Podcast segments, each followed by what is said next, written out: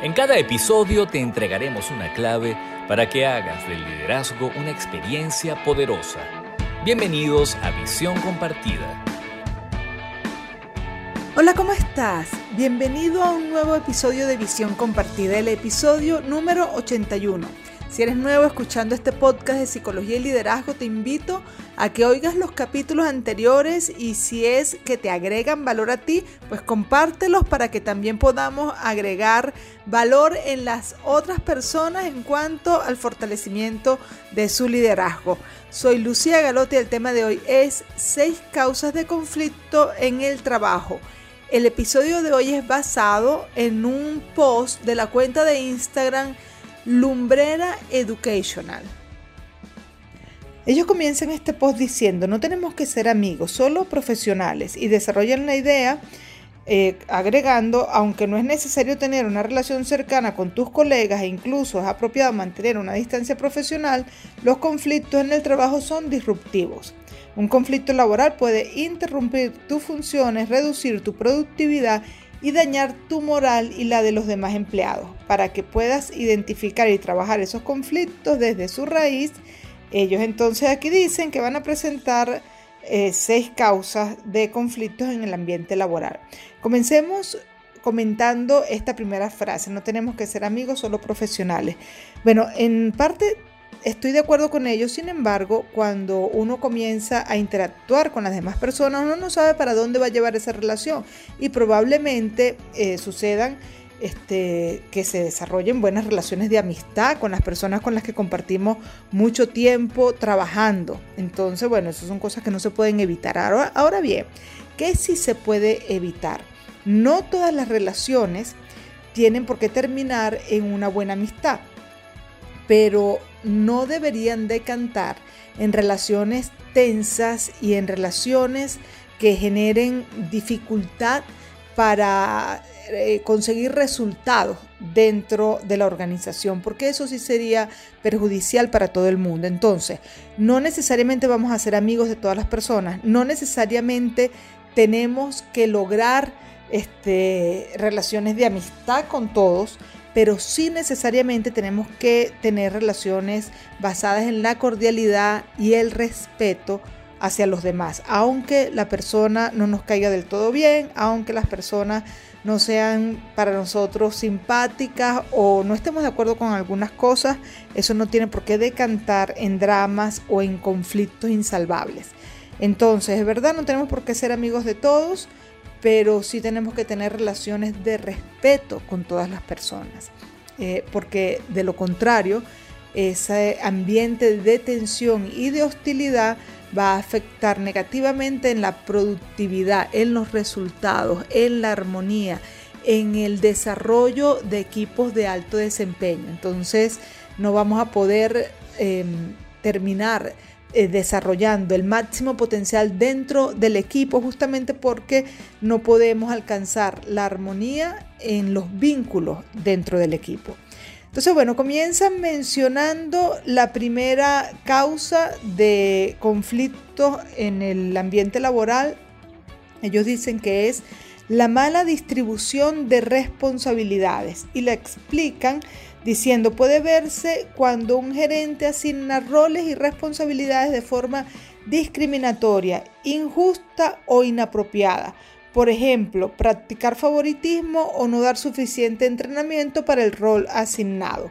Y sugieren es necesario diferenciar los roles de los miembros de tu equipo, evitar el favoritismo y proveer a tu equipo de las herramientas que necesita para hacer el trabajo bien hecho. Así, darás cabida al aprendizaje y el desarrollo de los miembros. Bueno, después de los imperdonables del liderazgo, continuamos con las otras cuatro causas de conflictos en el ambiente laboral. ¿Quieres saber los errores más frecuentes de los líderes en las empresas? Escucha con atención los imperdonables del liderazgo. En los imperdonables del liderazgo de este episodio recuerdo el caso de una empresa familiar con quien trabajé haciendo una consultoría que tenían la costumbre de que cuando los miembros de la familia paseaban por los pasillos de las tiendas, empezaban a dar órdenes a diestra y siniestra, no importa quién. No importa si esa persona trabajaba directamente con él o con alguno de sus hermanos, él agarraba y daba una orden. Pero esta orden podía estar contradiciendo la orden que había dado el jefe directo de esa persona que era alguno de sus hermanos.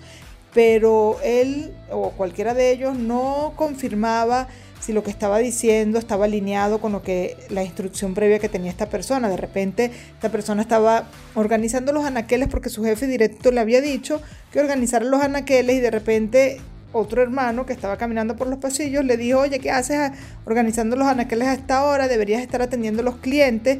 Y entonces la pobre persona no sabía quién hacerle caso porque para él ambos eran eh, autoridad que tenía que obedecer. Entonces terminaban poniendo en un problema, en un conflicto a esta persona porque, bueno, eran eh, instrucciones contrarias y que elegir a uno, eh, hacerle caso a uno, iba a implicar ponerse en problema con el otro, no tenía salvación. De cualquier manera, iba a tener un conflicto con uno o con la otra persona. Entonces a veces decidía hacerle caso al que tenía peor carácter, porque sabía que con el otro se podía entender mejor. O decía, bueno, mejor le hago caso a mi jefe, que es con la persona con la que trabajo directamente. Pero entonces el criterio para hacer caso no era el criterio sobre, bueno, qué es lo mejor aquí en función de los resultados, sino qué es lo mejor aquí para evitarme el peor de los conflictos, para lidiar con un conflicto menor y no con un conflicto mayor. Entonces, cuando en este tipo de empresas, sin darnos cuenta, nos interferimos unos a otros como líderes, pues estamos impactando negativamente en los resultados y en el ambiente de trabajo. Acabas de escuchar Los Imperdonables del Liderazgo. Continuamos entonces con este tema de las seis causas de conflicto en el trabajo. La segunda causa que resaltan en este post es pobre comunicación y transparencia. Las reglas y políticas no siempre se comunican de manera efectiva en toda la organización.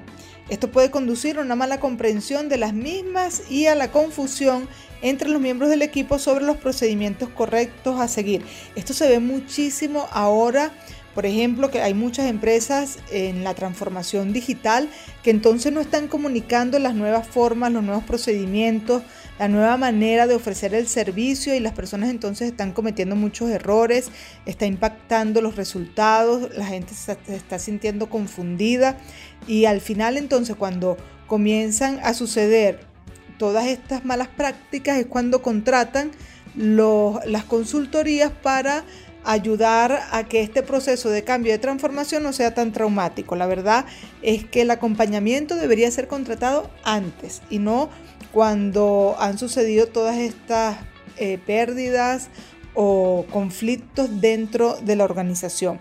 En el post sugieren es importante garantizar que las políticas, en particular los cambios, se comuniquen de manera efectiva en toda la organización, yo diría efectiva y oportuna en toda la organización para evitar que ocurran malentendidos. La causa número 3, objetivos desconocidos o conflictos de intereses. A menudo diferentes gerentes establecen objetivos y metas para el mismo individuo y esto puede conducir a que se establezcan objetivos contradictorios. Esto lo he visto mucho en las organizaciones, de hecho, lo comenté en el imperdonable.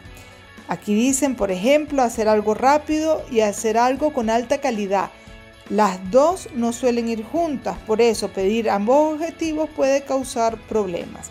Bueno, después de los aciertos del liderazgo, finalizamos con la causa 4, 5 y 6 de conflictos en el trabajo. La actitud correcta en el líder produce resultados excelentes. A continuación, los aciertos del liderazgo.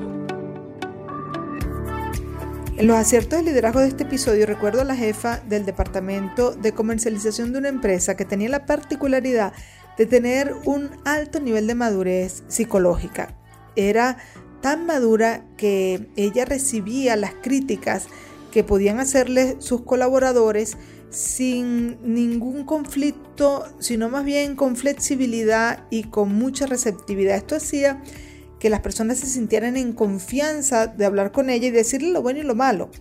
y esto no generaba conflictos, que esto es muy común en las empresas, que cuando te dan alguna sugerencia tus colaboradores, este, bueno, eso se sienta con una tensión interna y termina generando un conflicto porque, bueno, se toma personal, se toma mal y termina siendo problemático. Sin embargo, esta persona tenía la apertura y la flexibilidad suficiente para escuchar cosas que no, que podían no ser positivas para ella, que podían no ser eh, este, fáciles de digerir y sin embargo tenía la fortaleza de tener esas conversaciones con su personal.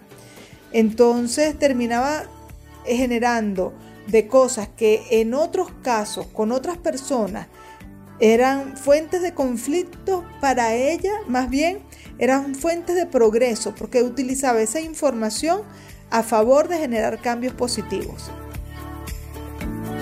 Acabas de escuchar los aciertos del liderazgo.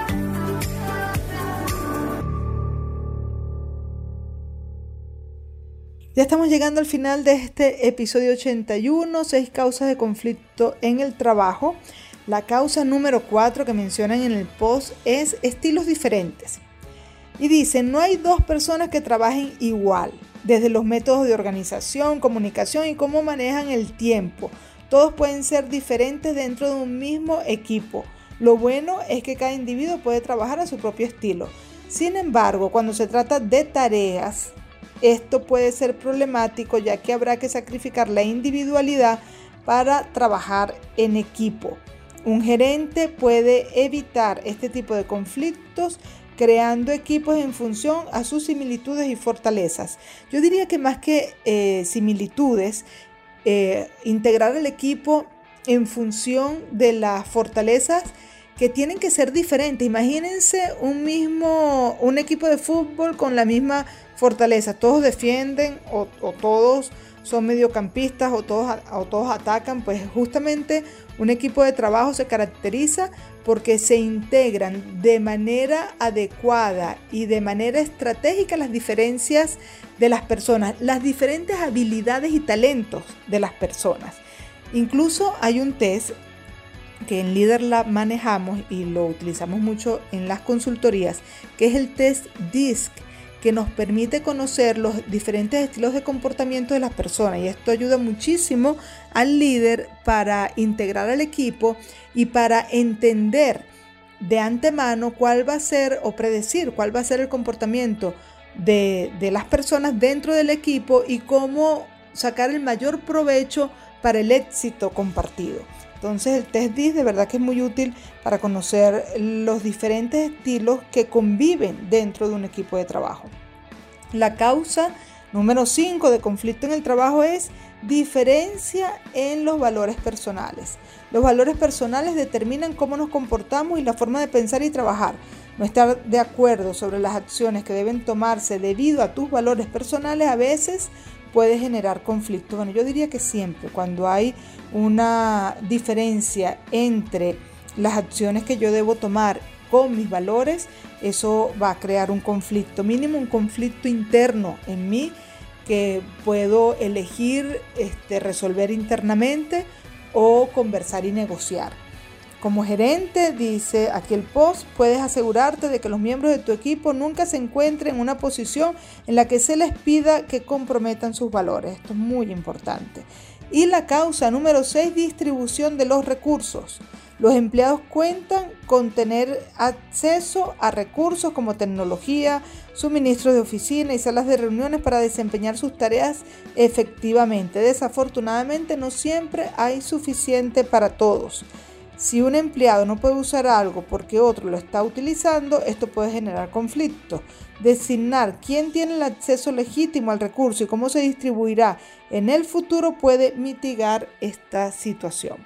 Bueno, estas son las seis causas que menciona este post, seis causas comunes de conflicto en el trabajo. Terminan con una pregunta.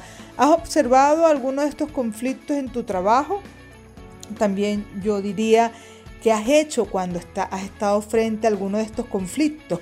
Compártenos tus comentarios, coméntanos en el, aquí en este episodio qué has hecho cuando has estado frente a uno de estos conflictos. ¿Qué otros conflictos tú puedes agregar a estos seis conflictos en el trabajo que también podamos comentar y podamos ver tu respuesta eh, eh, a, este, a, esta, a estos desafíos que diariamente eh, tenemos en los lugares de trabajo. Bueno, con esto hemos llegado al final de este episodio 81 seis causas de conflicto en el trabajo. Espero que te haya gustado. Quiero agradecer a Varinia Cardona por haberme sugerido hablar sobre este tema, haberme enviado este post y bueno, están invitados a que compartan con nosotros sobre qué tema quieren que hablemos, eh, qué información quisiera que ampliáramos y con muchísimo gusto la tomamos en cuenta para los próximos episodios.